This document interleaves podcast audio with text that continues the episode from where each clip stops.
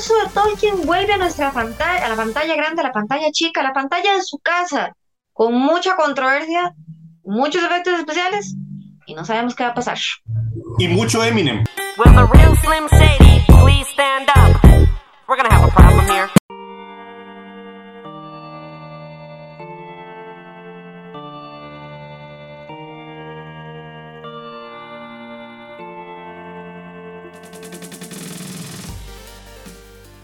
Saludos amigos de Dungeons and Geeks, les doy la más cordial bienvenida a nuestro video del día de hoy. Hoy vamos a hablar de unos anillos, no anillos íntimos, no anillos de boda, no anillos de compromiso, anillos de poder. Hoy vamos a estar hablando de Rings of Power, de qué es toda la controversia en la serie, de qué cosas podemos esperar, qué cosas claramente no podemos esperar.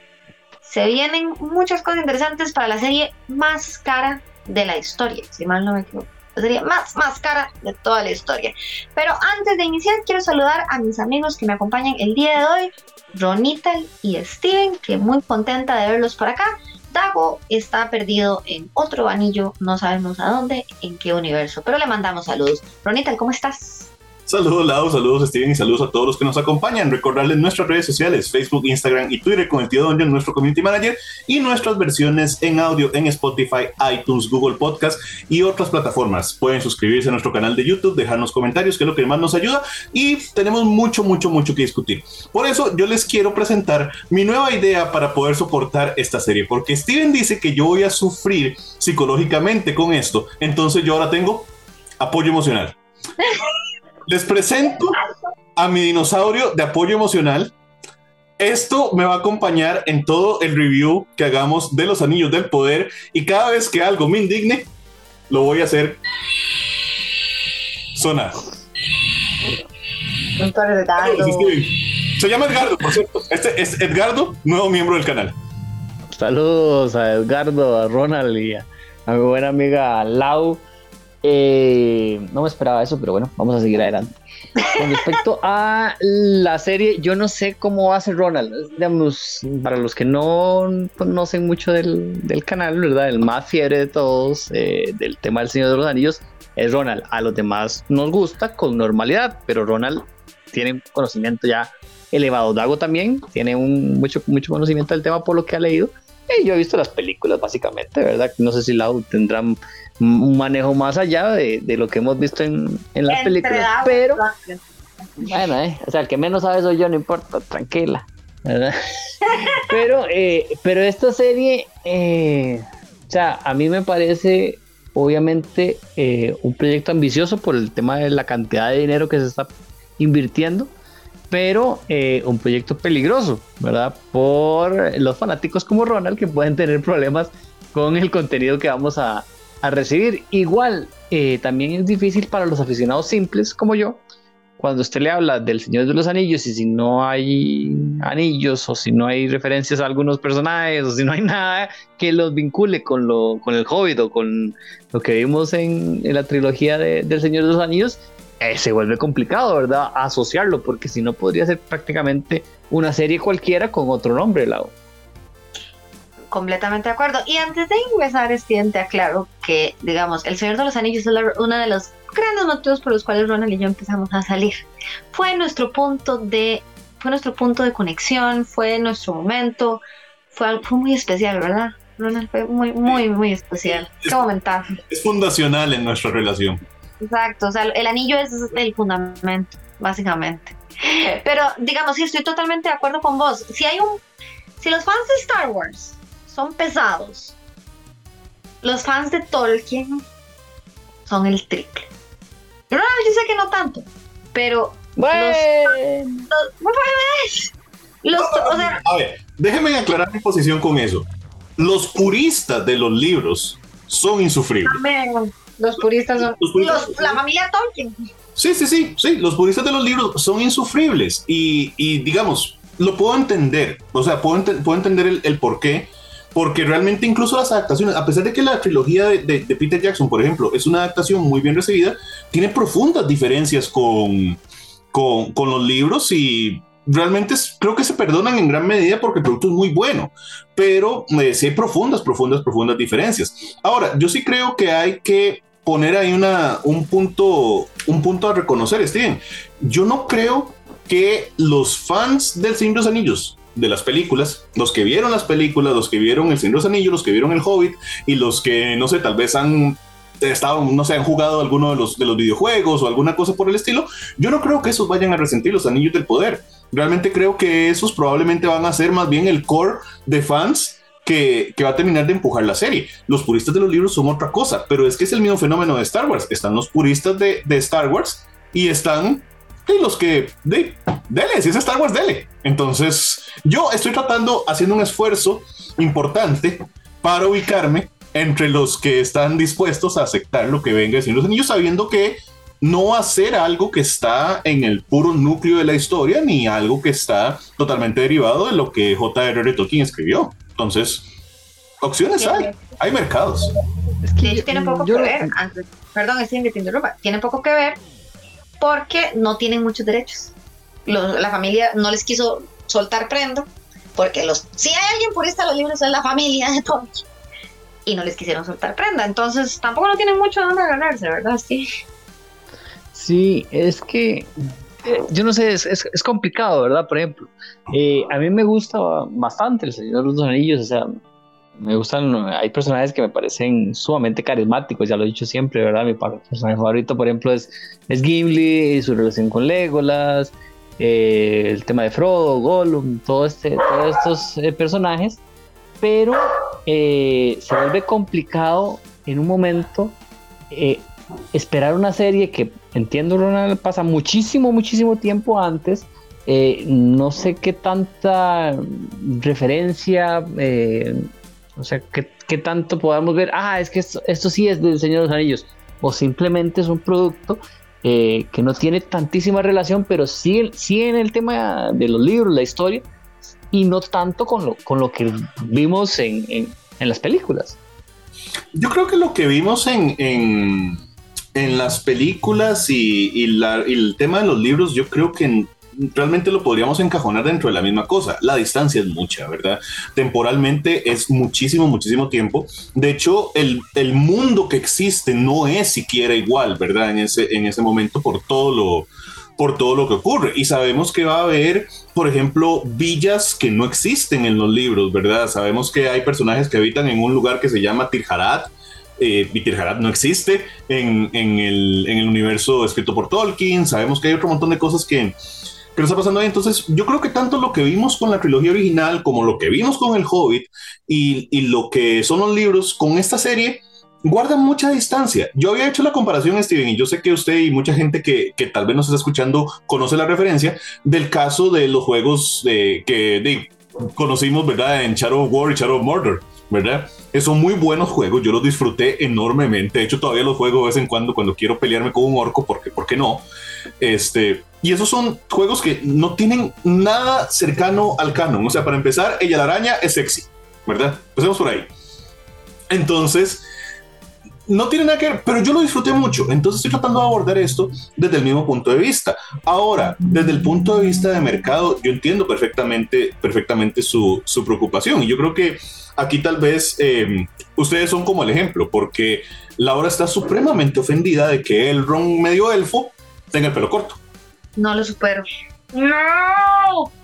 Y está medio, está, está Elrond, sabemos que vamos a ver ahí por, por ahí también, bueno, obviamente Galadriel, sabemos que vamos a ver a Sauron, que son personajes que son mencionados y hemos visto en los otros, en los otros contenidos. Sabemos la participación de Durin Cuarto, ¿verdad? Que sabemos que va a estar ahí, que es de la, un ancestro bastante anterior de Gimli. Entonces... Qué bueno, ese es mi favorito. Ya. Yo, tengo, tengo expectativas muy altas con Durin Cuarto, eso sí. Pero mm, sabemos que tenemos estos personajes, pero Steven, yo creo que esos son los personajes que a un fan más casual, como el caso suyo, le pueden servir para vincular un producto con el otro. Sauron, Elrond, Galadriel y lo demás, no la jugamos o no lo inventamos, que también ha pasado mucho aquí, ¿verdad? Bueno, hay Balrogs, yo probablemente espero ver Ents en algún momento, pero eso es lo que le ofrezco, de momento, de lo que sabemos. Sí, obviamente un enano... Eh muy divertido podría ser un gancho importante, ¿verdad? Porque eh, Gimli fue un gancho muy importante durante, durante la, trilogía eh, principal.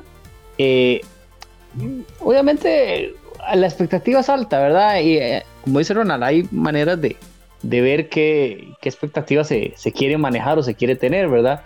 Yo lo veo como un producto que honestamente no creo que me vaya a encantar. Visualmente, Lau, lo que hemos visto, yo, eh, al igual que lo hablamos en el otro video de, de, de Andor y todo el asunto, eh, visualmente sí se ve bien. O sea, yo, más allá de si las cosas son correctas, si, los vestuarios o el tipo de, de, lugar en donde están, o sea, visualmente se ve muy bien.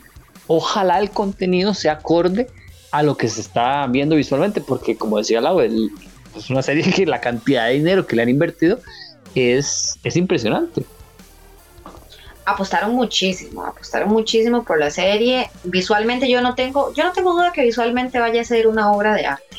Es el mismo estudio que produjo este las trilogías del Señor de los Anillos, es eh, Wera, Wera, ay no sé cómo se dice, Wera Workshop.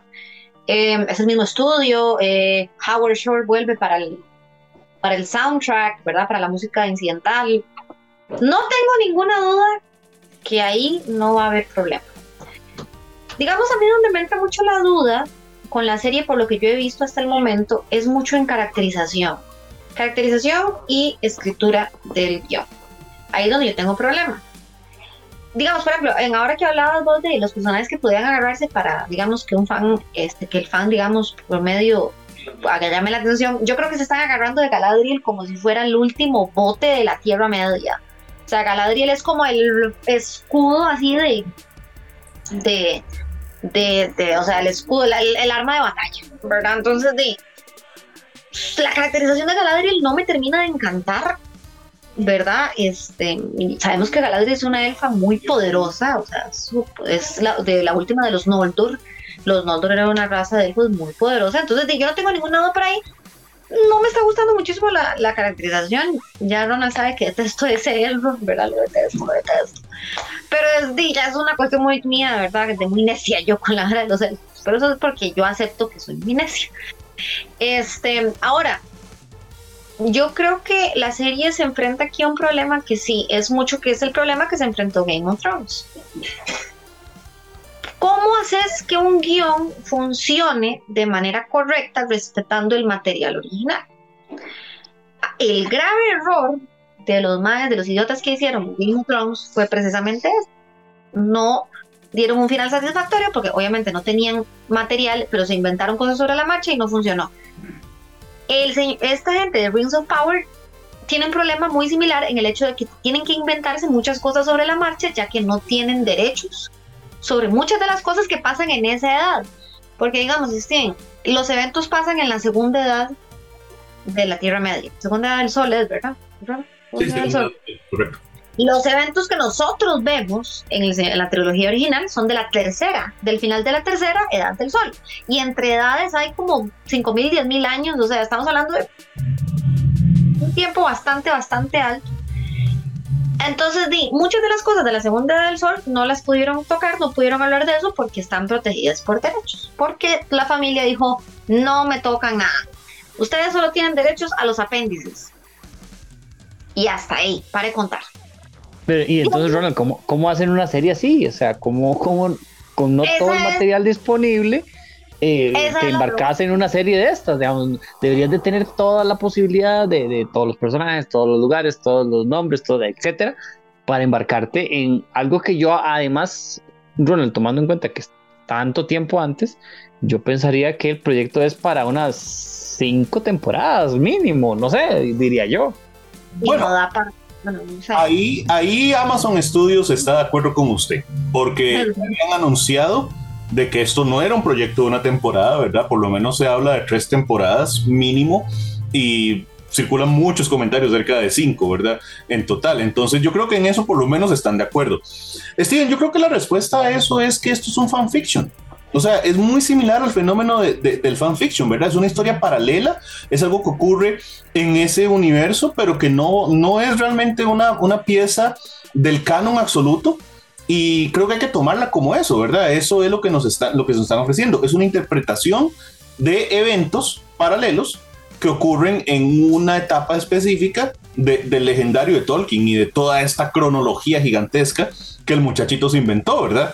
Entonces, yo creo Pero que eso no suena bien, Ronald. O sea, eso no suena bien. O sea, verlo como un fanfiction, un producto tan grande, ah, a mí me, me Ahí genera, es- ahí es- me genera ruido. Y ahí está la queja de la gente. Entonces, pues yo vuelvo a repetir lo mismo, tengo un pronóstico muy reservado, tengo un pronóstico muy, reservado. Este, me, o sea, em, aparte quiero que la, que la serie le vaya bien porque siento que se ha invertido, y no por Amazon, siento que, o sea, los actores, el equipo de trabajo, o sea, toda la gente ha invertido mucho en esto. Pero sí, concuerdo con vos, Steven, es muy difícil hacer contenido de algo que no tenéis contenido vuelvo a repetir, yo sé que digamos ustedes no lo ven, pero vuelvo a repetir el caso de Game of Thrones.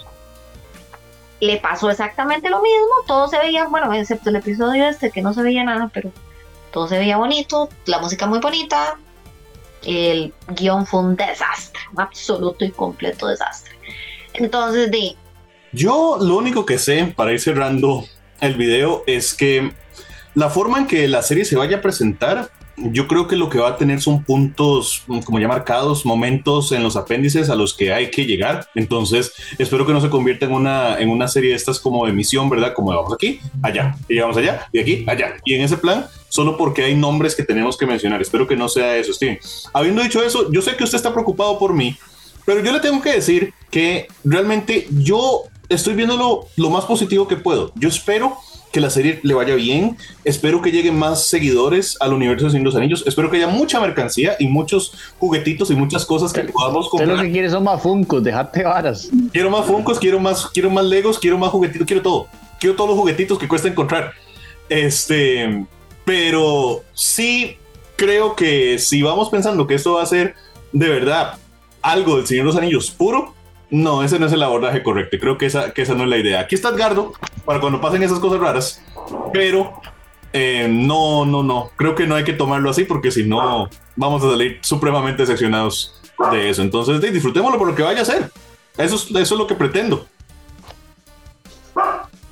No sé, no sé. Yo creo que vamos a escuchar sonar mucho a Edgardo durante, durante toda la temporada de, de Por eso lo traje. los Anillos. Por eso traje- hoy sonó, hoy sonó una vez, entonces, una o dos veces. Ahí está el contador. Entonces vamos a llevar un contador de los rugidos de Edgardo para cada vez que haya que ofenderse con los anillos del poder. No, lo presta para Bad Batch. cuando quieras, sí, por supuesto. Edgardo es el nuevo miembro honorario del canal, junto, junto con las mascotas de todos aquí en el, en el canal. Nos vamos. Soy Ronald Morales, Steven Oviedo, Laura Elizondo y Edgardo el dinosaurio. Hasta la próxima. Si no sale Gimli, no quiero nada.